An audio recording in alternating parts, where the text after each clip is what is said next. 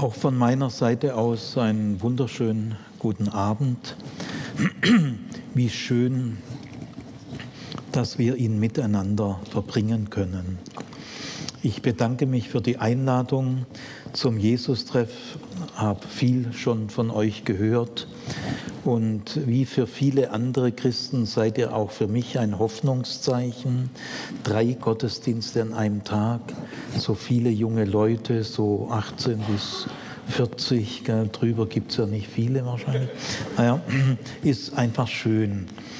Das Thema Exodus, die Befreiung der hebräischen Zwangsarbeiter aus einer Großmacht Ägypten, ist ein enorm wichtiges Thema.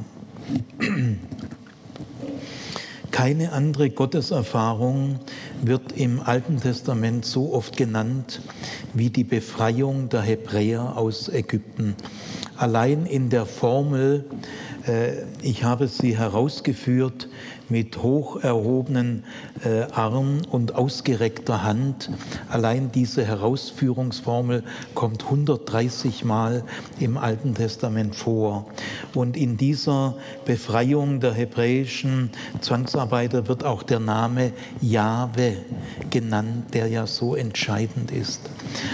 Also der Predigtext, der mir gestellt wurde, ist die Errettung am Schilfmeer, die Errettung der hebräischen Zwangsarbeiter am Schilfmeer. Das ist der Abschluss dieser Befreiung. Äh, die ägyptische Militärmacht geht im Schilfmeer unter, aber die Hebräer äh, können trockenen Fußes das andere Ufer erreichen und damit sind sie dem Machtbereich des Pharao entzogen. Das ist also der entscheidende Schlussstrich. Danach beginnt die lange Wanderung durch die Wüste weil äh, die Errettung im Schilfmeer der Abschluss dieses Befreiungsvorgangs ist äh, habe ich mich entschlossen, äh, meinen Vortrag, meine Predigt in zwei Hälften äh, zu teilen. Die erste Hälfte einige entscheidende grundsätzliche Hinweise zu diesem Befreiungsgeschehen und dann die zweite Hälfte äh, diesem längeren Text, äh, die Errettung im Schilfmeer. Zunächst einmal will ich äh, versuchen, das Geheimnis dieser Exodus-Erzählung, die bis heute durch Jahrhunderte hindurch immer wieder Menschen inspiriert hat, selber aufzubrechen aus Zwängen, aus Unterdrückung. Die schwarze Bevölkerung der USA, aber auch viele andere sind immer wieder von dieser immergrünen Geschichte inspiriert und angeregt worden. Äh, ich will mal versuchen, den, den Kern dieser Erzählung so äh, anzusprechen, dass ihr emotional das irgendwie noch mal ein Stück weit nacherleben könnt und die Bedeutung, die Qualität äh, dieses grundlegenden Befreiungsprozesses irgendwie spüren könnt. Ich mache dazu eine Zeitreise zurück in das äh, dritte Jahrtausend vor Christus im alten Orient.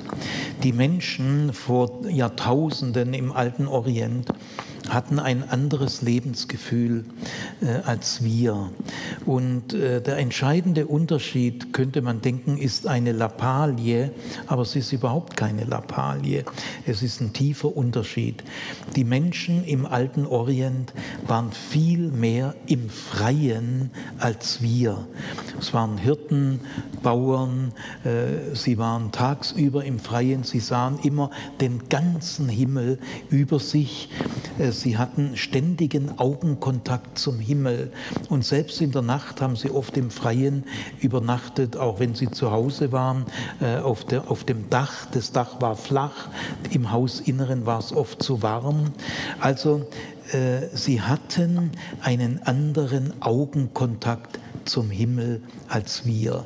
Wenn ich äh, von meinem Trompetergessle in Ludwigsburg zur PH gehe, dann biege ich erstmal in die Leonberger Straße ein. Das sind alles relativ hohe Häuser. Da sehe ich so einen Streifen Himmel. Dann bin ich am Bahnhof, gehe in die S-Bahn, äh, sehe nichts mehr vom Himmel. Und dann habe ich drei Minuten zur PH, gucke ich eigentlich selten nach oben. Dann bin ich in der PH, Gebäude, Beton, elektrisches Licht. Und dann kommt die Heimreise, die wieder genau gleich geht. In Manhattan sieht man eigentlich, wenn man überhaupt da hoch guckt, da muss man aber schon sehr hoch gucken am Empire State Building, man sieht immer nur so Streifen Himmel. Mensch, und äh, äh, das äh, möchte ich gerade noch, fällt mir gerade ein, wenn wir heute ständig umgeben sind von Dingen, die wir selber geschaffen haben, hier dieser Raum, dieses Mikrofon, das elektrische Licht, künstliches Licht, gell?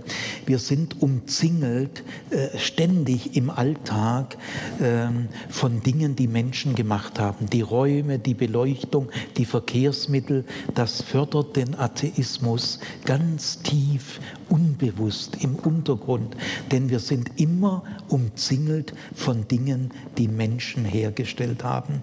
Ja, wie soll man da an Gott glauben lernen? Das ist schwer. Aber die Menschen früher waren dauernd äh, umzingelt von, Men von Dingen, die sie nicht hergestellt haben. Das ist ein großer Unterschied. Also äh, stellt euch mal vor, so ein Hirte, so ein Bauer, äh, ständig im Freien, äh, guckt jeden Tag 50, 100 Mal zum Himmel und zwar zum Himmel in seiner ganzen Breite. Und dann steigt in diesen Kindern, in diesen Erwachsenen ein bestimmtes Lebensgefühl hoch, nämlich ändert sich der Himmel. Eigentlich nicht. Gut, die Wolken, Wetter, aber das ist jetzt nicht gemeint. Die Sonne geht jeden Tag absolut verlässlich im Osten auf, wandert über den Himmel und nachts der Mond und die Sterne, ist auch wunderschön, ist eine ganz tiefe Verlässlichkeit. Und diese Verlässlichkeit sitzt in den Menschen viel tiefer, weil sie einen ganz anderen Augenkontakt zur Natur haben. Und äh, dann sehen Sie also diese schöne kosmische Ordnung, die die Götter gemacht haben. Und der Himmel bricht nicht zusammen, so einfach schön und so geborgen in diesem, wie ein Zeltdach spannt sich das über uns, aber dann auch die Rhythmen der Natur, Frühjahr, Sommer, Herbst und Winter, immer verlässlich gell, bis heute. Wir haben ja eigentlich genau gleich Frühjahr, Sommer, Herbst und Winter und die Sonne geht auf Vormittag die Frische des Morgens, der Mittag, der Nachmittag, die Nacht bricht herein.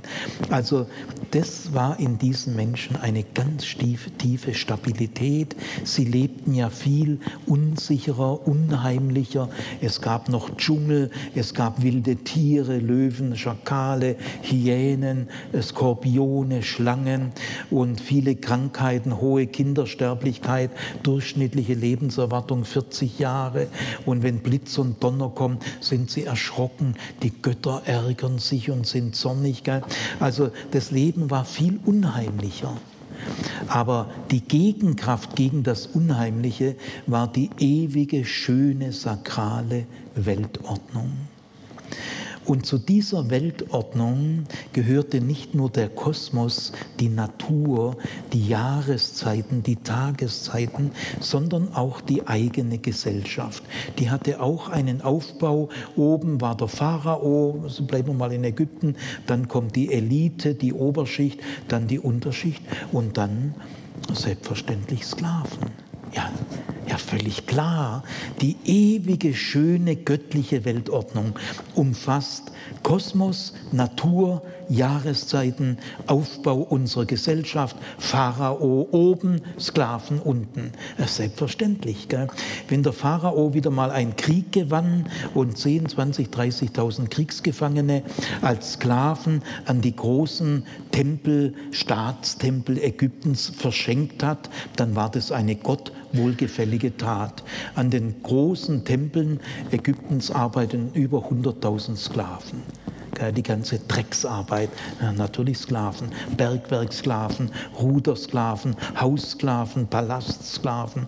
Selbst Platon, der große griechische Philosoph, der mal ein, ein Büchlein schrieb, der ideale Staat, hat dann skizziert, wie stellt er sich den idealen Staat vor. Der hatte selbstverständlich Sklaven. Ein Staat ohne Sklaven konnte sich weder ein Pharao noch Platon vorstellen. Es gab mal einen großen Sklavenaufstand durch Spartacus, aber auch Spartacus konnte sich eine Gesellschaft ohne Sklaven überhaupt nicht vorstellen. Er wollte nur den Spieß umdrehen, er wollte die anderen versklaven und selber herrschen. Aber man braucht natürlich Sklaven. Ja, das, war, das, war, das gehörte zur ewigen, sakralen, schönen Weltordnung. Die Götter haben es so Jahrtausende lang eingerichtet. Kosmos, Natur, Staat, Gesellschaft, Sklaven. Das ist die ewige, sakrale Weltordnung. Stabil, schön, irgendwie schön. So wie heute Beamte, Angestellte, Arbeiter, wundert sich ja auch keiner. Gell? Kein Mensch hat sich über Sklaven gewundert. Es gab gar kein Unrechtsbewusstsein. Sklaven waren einfach nötig. Das ist die ewige, sakrale Weltordnung. Und dann weidet ein Mann auf dem Sinai die Schafe seines Schwiegervaters. Und da sieht er so bei seiner Wanderung mit seinen Schafen einen Dornbusch, der brennt, aber er verbrennt nicht. Das kitzelte seine Neugierde hervor. Wisst ihr, ihr könnt eure Neugierde nicht selber hervorkitzeln. Es muss etwas kommen, was die Neugierde in euch hervorruft. Also der, der Busch ruft die Neugierde von Mose hervor und er sagte bei sich selbst, ich will mal hingehen und mir diese merkwürdige Sache näher ansehen. Gell? Und dann, äh, nächste große Überraschung, äh, spricht ihn eine Stimme an, Mose, Mose. Ja, Sapperlot, woher kennt er mich? Das werdet ihr dann erleben, wenn er in die Nähe Gottes kommt, werdet ihr spüren, der kennt mich. Äh, ich kenne ihn nicht, aber er kennt mich. Äh, durch diese Zonen äh, werdet ihr durchgehen. Und dann sagt diese Stimme aus dem Busch drei Sätze, die hauen, die hauen mich um. Weil hat noch nie, noch niemand in der Welt hat solche Sätze gesagt. Da dürft ihr euch jetzt mal wundern. Die Stimme aus dem Busch sagt, ich habe das Elend der hebräischen Zwangsarbeiter gesehen und ich habe ihr Stöhnen über ihre Aufseher gehört und ich kenne ihre Schmerzen.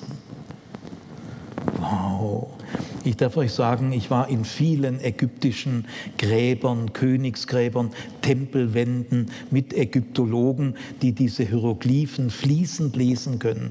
Ich habe einige tausend Hieroglyphenzeilen an Tempelwänden und Königsgräbern vorgelesen bekommen. Einige tausend im Laufe von 30 Jahren. Ich darf euch hiermit öffentlich bekannt geben, ich habe keine einzige Zeile in einem ägyptischen Tempel oder Königspalast äh, gefunden, die sich über das Elend und das Stöhnen von Zwangsarbeitern und Sklaven irgendwie Bemerkungen macht. Das hat die Götter und die Könige nun wirklich nicht interessiert. Und man muss sich schon fragen, was ist das für ein Ohr? Dass unter allen Geräuschen dieser Erde das Stöhnen von Sklaven oder Zwangsarbeitern das ungefähr das Gleiche heraushört. Was ist das für ein Ohr?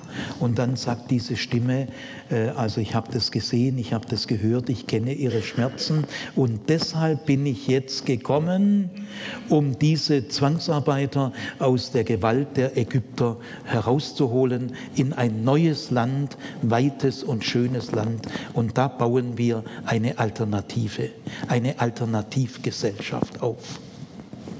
Ich darf euch sagen, sowas hat es niemals in der Menschheitsgeschichte gegeben, in keiner Religion, in keiner Kultur. Niemals hat ein, ein Volk die eigene Entstehung äh, auf diese Weise erzählt. Äh, wir sind eigentlich das Ergebnis des Widerstands unseres Gottes gegen die Mächtigen dieser Welt. Allein hätten wir das niemals geschafft. Gell? Also die, die Rolle, die Funktion dieser Stimme aus dem Busch in dieser Erzählung ist völlig klar, ist völlig eindeutig. Diese Stimme aus dem Busch steht nicht auf Seiten der Pharaonen, sondern die Stimme aus dem Busch ist eine Gefahr für die Pharaonen. Äh, diese Stimme ist kein Steigbügelhalter der Mächtigen dieser Welt, der Herren dieser Welt.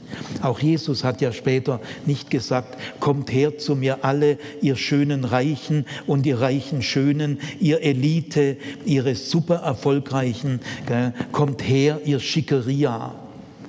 Er war ganz er war ganz im Exodus. Gell? Äh, Gott ist ein Gott der Zwangsarbeiter. Das äh, Wort Hebräer, das hier äh, mehrfach vorkommt, hat man herausgefunden, noch gar nicht so lange, was das wirklich bedeutet. Als man angefangen hat, den Orient archäologisch, wissenschaftlich zu erforschen, hat man tausende von Tontäfelchen, beschrifteten Tontäfelchen gefunden und da gab es zu Hunderten, zu Hunderten das Wort Habib Hapiro. Also man hat gemerkt, das sind irgendwie, das ist wichtig, gell? überall das Thema Hapiro. Und Hapiro ist nur das orientalische Wort für Hebräer. Es ist das gleiche Wort, gell? die gleichen Konsonanten. Und was sind die Hapiro, die Hebräer? Ja, Zwangsarbeiter. Das Wort heißt einfach Zwangsarbeiter.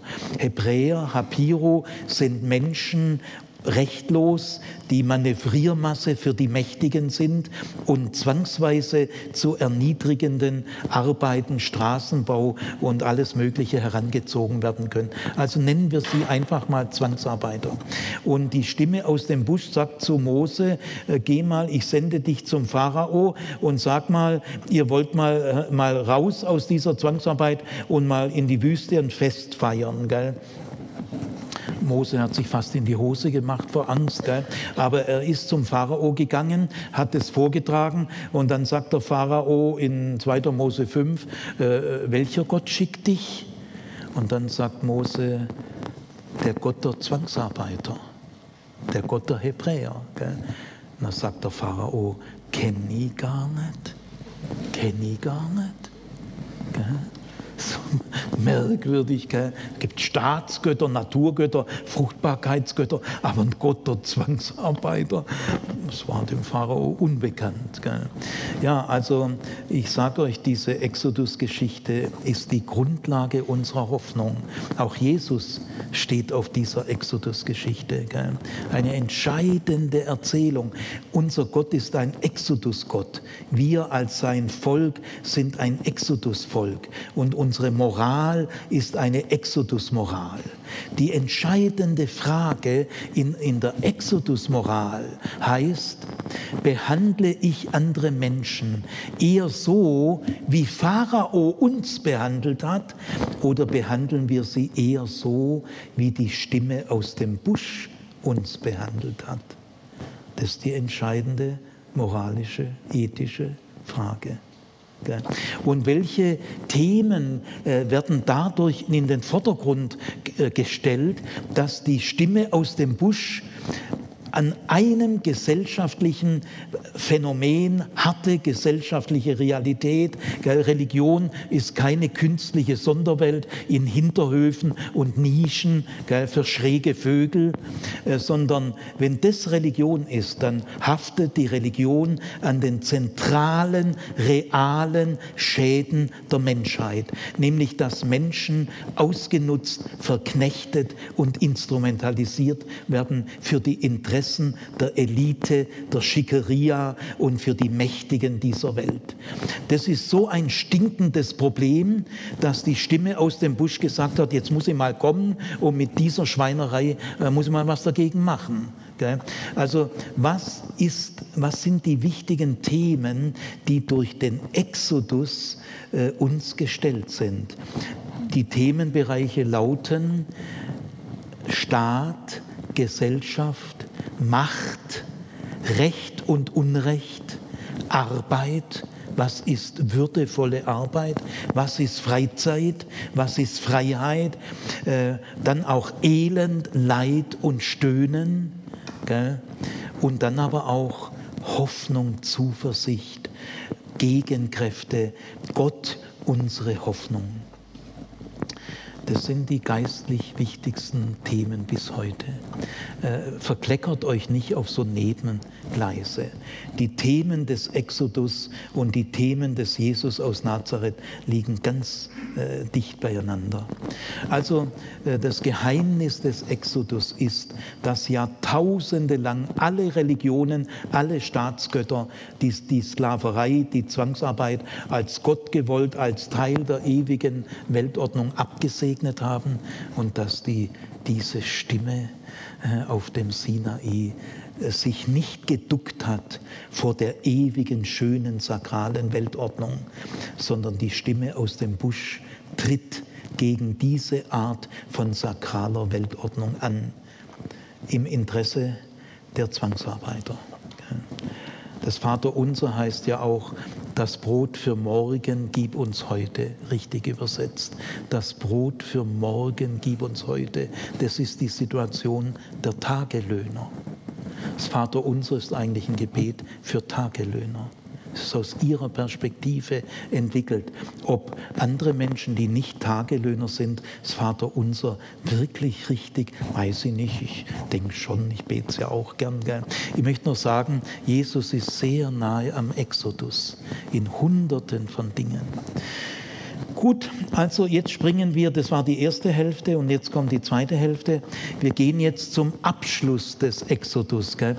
Man kann die Errettung am Schilfmeer nicht losgelöst jetzt von diesem Gesamtprozess. Gott ist ein Befreier.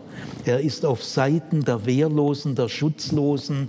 Er ist kein Steigbügelhalter der Mächtigen dieser Welt, sondern er tritt gegen sie an im Interesse der ausgenutzten Menschen. Das ist die biblische Botschaft. Und wenn die Kirche sie in Zukunft neu entdeckt, dann besteht Hoffnung. Jetzt, äh, Joni, kannst du mal zu mir kommen? It's your turn. Darf ich ganz kurz? Ja. Ja, hm, ja. Sorry, es tut mir echt leid. So Nebengeräusche. Ist besser? Ja. Jetzt fangen wir mal mit dieser ähm, äh, Schilfmeer-Rettung an. Äh, nein, komm mal auf meine rechte Seite. Ja, entschuldige, ja, ja du hast ganz richtig gemacht. Äh, der, äh, die Erzählung ist ein ganzes Kapitel, 2. Mose 14. Es beginnt aber mit einigen Versen am Ende von 2. Mose 13. Ich halte mich jetzt genau an die Texteinteilung, die ihr, die Leitung von Jesus-Treffen mir vorgegeben habt, weil diese Texteinteilung ist gut. Gell? Die entspricht wirklich den großen Abschnitten in der Exodus-Erzählung.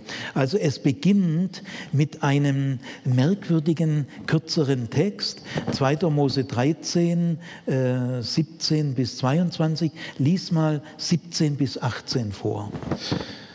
Als nun der Pharao das Volk hatte ziehen lassen, führte sie Gott nicht den Weg durch das Land der Philister, der am nächsten war, denn Gott dachte, es könnte das Volk gereuen, wenn sie Kämpfe vor sich sehen, und sie könnten wieder nach Ägypten umkehren. Darum ließ er das Volk einen Umweg machen und führte es durch die Wüste zum Schilfmeer. So, und da ist dann der Ort der Handlung. Das Schilfmeer wird dann der, der Schauplatz dieser letzten befreienden Errettung.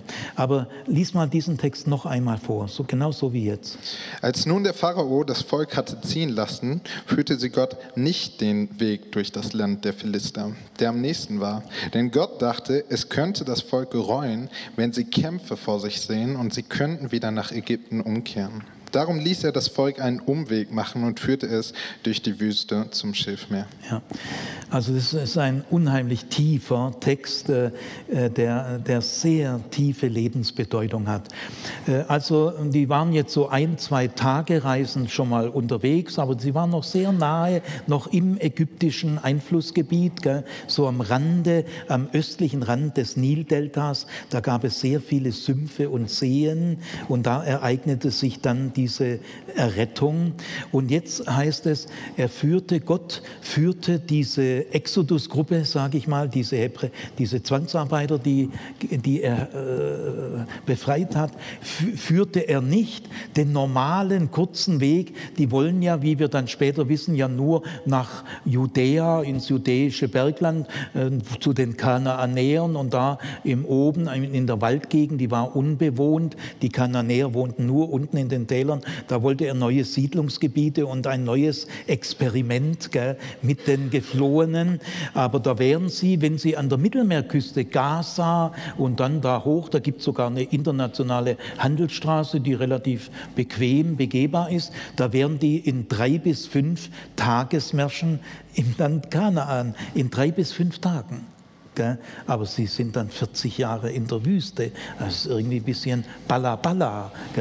Und äh, äh, warum? Warum?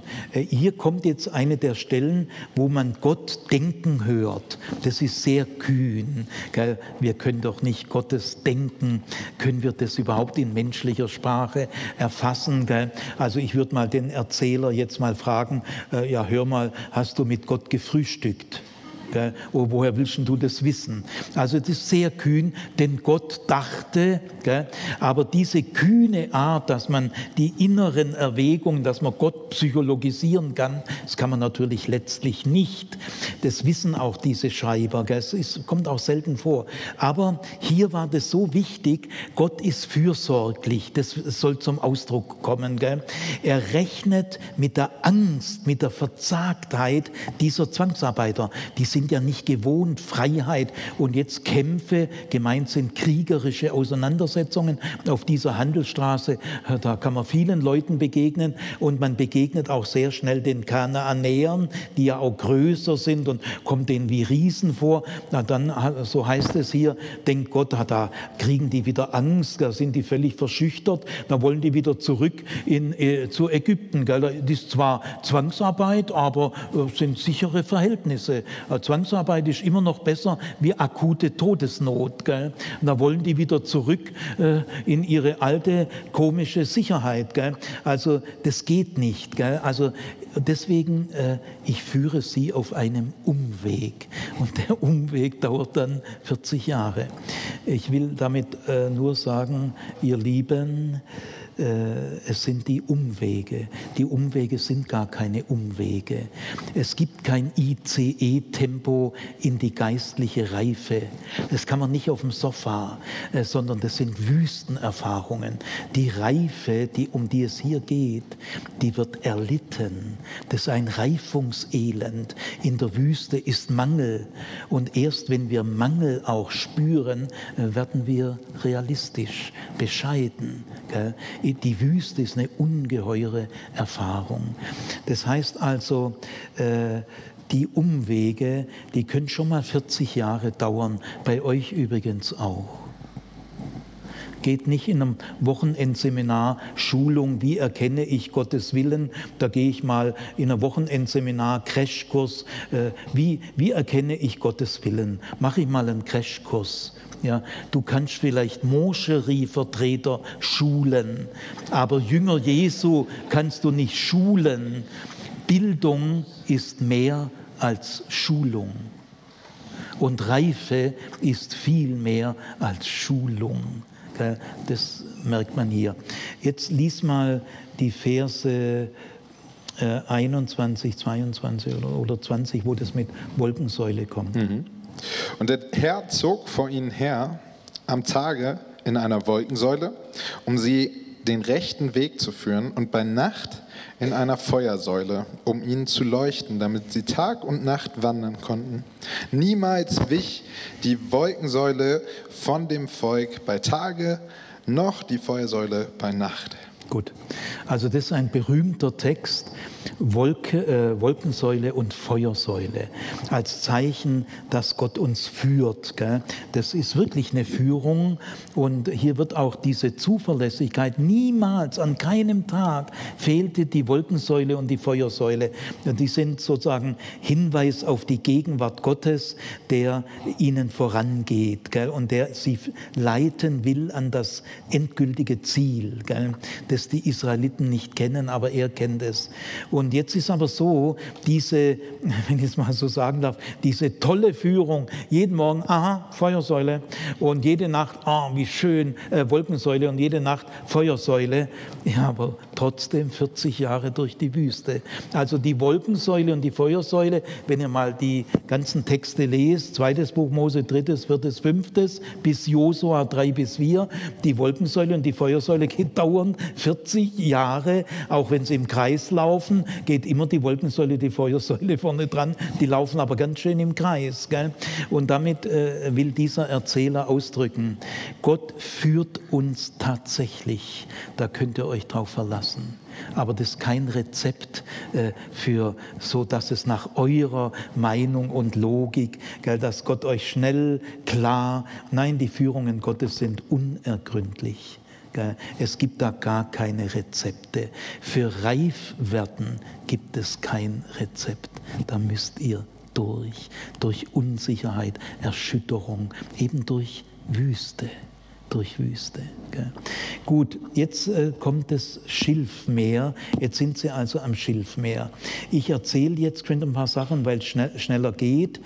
Äh, das geht dann so los. Da ist übrigens eine, eine äh, schöne orientalische Erzähltechnik.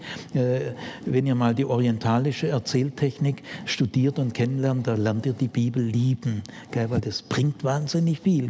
Hier ist eine Spotlight-Erzähltechnik. Wenn ihr mal 14 14, Kapitel 14 lest, immer aus der Perspektive der Ägypter und dann aus der Perspektive der Israeliten, dann wieder aus der Perspektive der Ägypter. Die Perspektive wechselt ständig und das ist eine tolle Empathieübung, mal Perspektivenwechsel vorzunehmen.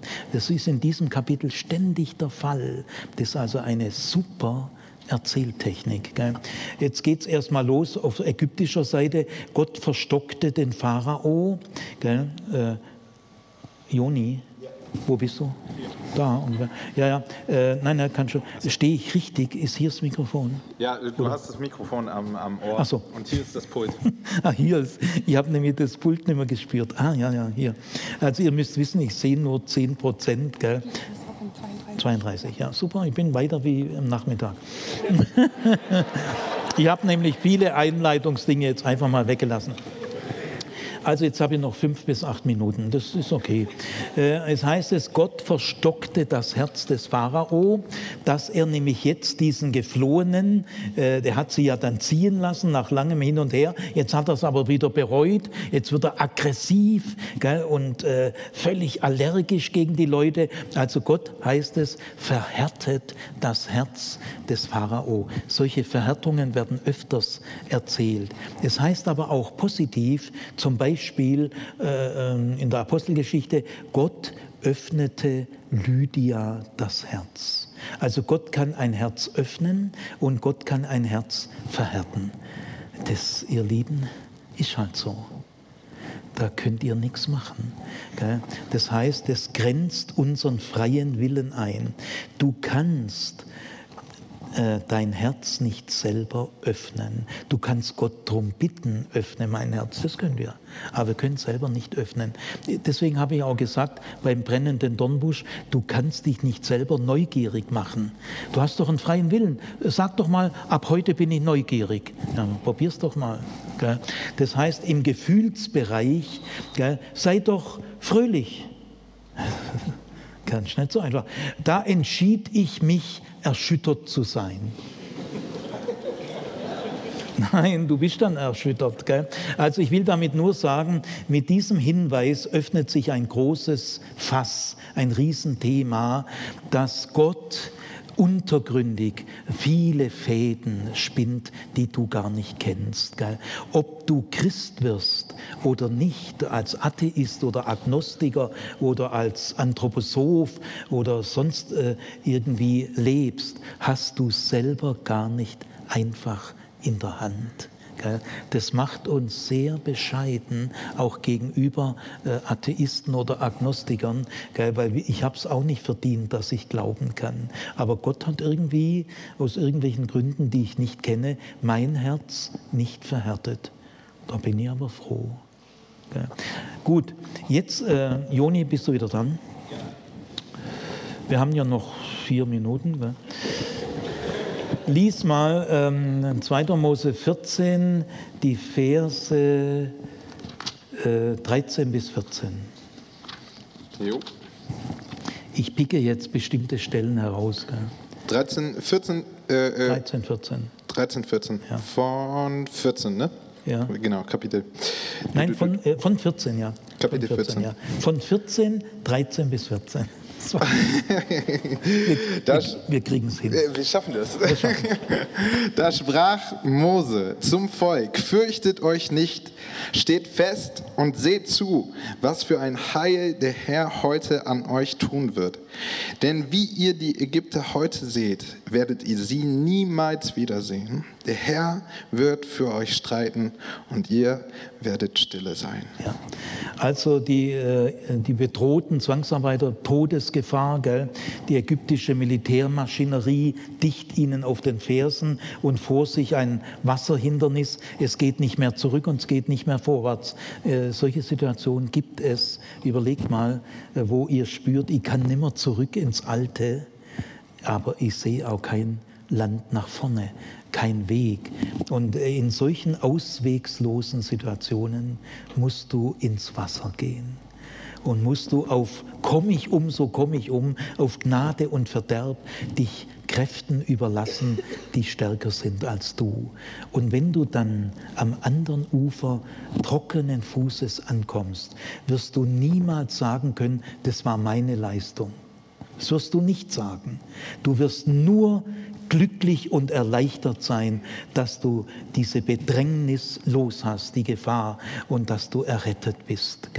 Also das ist eine Antikriegserzählung, keine Kriegserzählung, denn Mose sagt, ihr, ihr seid jetzt mal still. Gott wird für euch kämpfen. Das ist keine Kriegsgeschichte. Die Israeliten sind ja selber Zuschauer. Hier müsste man immer noch sagen, die Hebräer, die werden ja nur allmählich dann zu Israeliten. Hier sind sie noch Hebräer eigentlich. Aber in dem Text, den ihr lest, der ist viel später geschrieben, da werden diese Vorgänge nationalisiert. Und da heißt es immer gleich Israel, weil der Erzähler lebt ja in einer Zeit, wo es Israel gibt. So müsst ihr das verstehen. Gut, also ich äh, möchte schließen. Gott, die Wolkensäule, die Feuersäule ging jetzt an den, an, ans Ende äh, des wandernden Volkes und hielt die Ägypter ab, auf die wehrlosen, schutzlosen einzuprügeln. Gell? Und Gott nimmt es mit den Pharaonen und mit der Elite, Militärmacht, es war eine Elitetruppe, 600 Streitwagen mit den besten Offizieren, gell? ist für Gott aber kein kein Thema. Natürlich können wir heute fragen, die armen ägyptischen Soldaten und Offiziere sind doch auch arme Schweine, die können doch auch nichts dafür. Und die ganzen Rosse, die Pferde versaufen alle. So können wir heute zu Recht fragen. Aber der Erzähler sieht einfach die Todesgefahr der Zwangsarbeiter, die schon wieder, kaum sind sie draußen, schon wieder in Todesgefahr geraten. Und dann soll hier zum Ausdruck gebracht werden, Gott rettet rettet sie tatsächlich und die Todesgefahr ist überwunden. Rosse, früher war ja sehr viel Kavallerie, Pferde, das militärische verwendete Pferd heißt Ross. Jesus ist niemals auf ein Pferd gestiegen. Nie. Er würde es auch niemals tun. Denn ein Pferd war damals Elite, Ross, Streitwagen, Todesgefahr. Jesus ist nur auf einem Esel geritten, aber niemals auf einem Pferd. Also ich möchte so schließen, die Geschichte des Exodus ist eine eigentümliche Geschichte. Wer will sie erfinden? Äh, wenn das jemand erfunden hätte, dann wäre die Erfindung das größte Wunder. Denn die Exodus-Befreiung äh, durch den Gott, der aus dem Dornbusch spricht, äh, wackelt an den Grundlagen der gesellschaftlich mächtigen Weltordnung. Hier setzt Hoffnung ein, dass Gott die Benachteiligten, die Geschundenen, die Ausgenutzten, nicht, es sind nicht die letzten Ärsche der Nation, bei Gott nicht. Er sagt, Jesus sagt, euch gehört das Reich Gottes. Also ihr Lieben, lernt, lernt. Ihr könnt aus diesen Erzählungen viel lernen. Macht's gut.